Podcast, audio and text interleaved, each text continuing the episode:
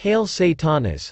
Venom Sophia was a Gnostic goddess who had many parallels with the story of Lucifer, along with the story of Adam and Eve.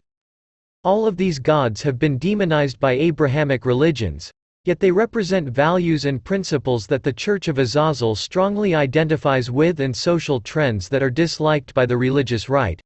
For example, Prometheus represents knowledge and understanding, and Ishtar represents nature and sexuality. Most importantly, Satan is the one who encourages free thinking by challenging and questioning dogma. The Church of Azazel doesn't worship any gods in the traditional sense.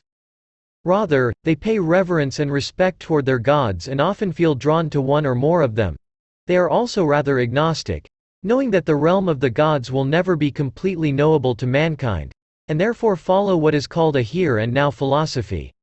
The Church of Azazel does believe that the gods might manifest themselves within human affairs, particularly in social, economic, and religious trends.